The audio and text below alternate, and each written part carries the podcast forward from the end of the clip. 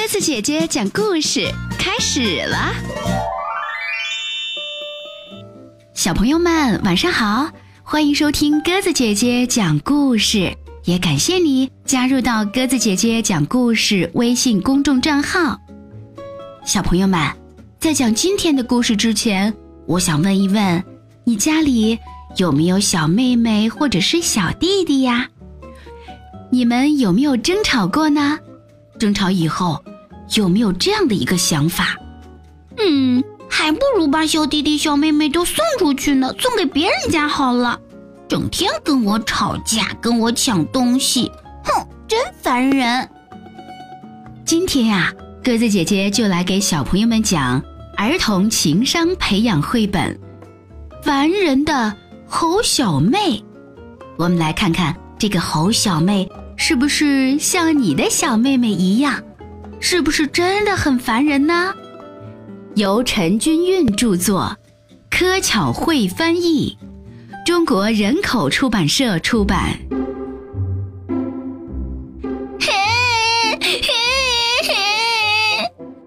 吵死了！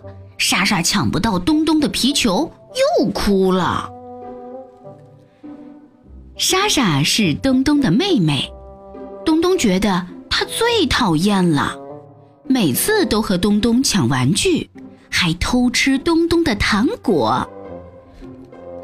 呃，有了，东东心里想：如果能把莎莎送给别人，那该有多好呀！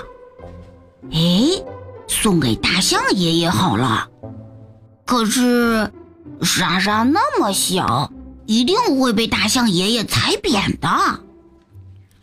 呃，送给兔子阿姨好了。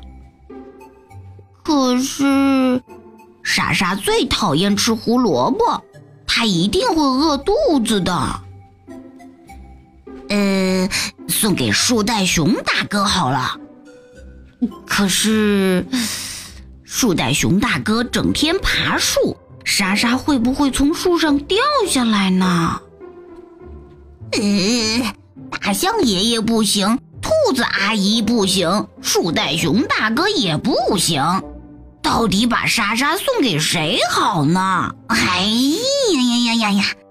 真是让东东伤透脑筋呀！唉，莎莎年纪还太小，去哪里都不习惯。东东想，看来只好让莎莎留在家里喽。小朋友们。你们觉得东东是真的很讨厌猴小妹，还是很喜欢他的这个妹妹呢？如果不喜欢，他怎么会设身处地的为他的妹妹着想？最后还是决定把妹妹留在家里才最放心。其实，东东是很爱自己的妹妹的，对吗？好了，小朋友们，我相信啊。如果你也有弟弟妹妹，那么你一定也是非常爱他们的，对吗？就像东东爱自己的妹妹一样。好啦，听完故事后，不要忘记可以在故事下方给鸽子姐姐写下留言。如果你喜欢我们的故事，也欢迎你微信搜索添加公众账号“鸽子姐姐讲故事”，每天晚上会给你讲不一样的好故事哦。明天晚上我们再见吧，晚安。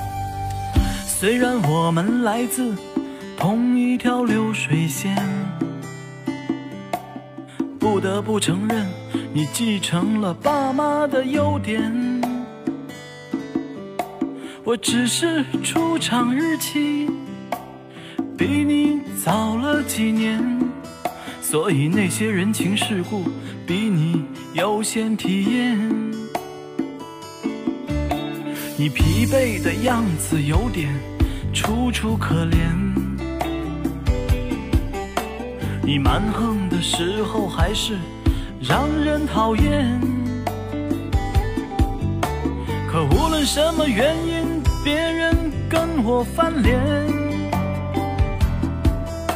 你总是会无原则的站在我这一边。你什么时候才能找到？待会见见爸妈，别让他们担忧。不管他是医生、律师、商人、作家、歌手，只要他心地善良，不用倒贴就足够。你什么时候才有勇气戴上红盖头？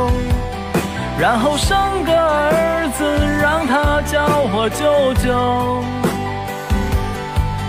我会教他写诗画画，弹琴下棋泡妞。趁你不注意的时候，给他喝一点酒。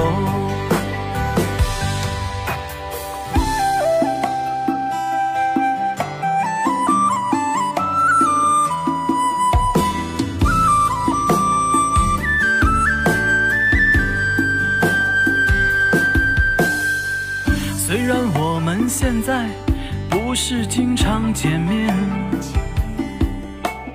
这些年我没帮过你，也没给过你钱。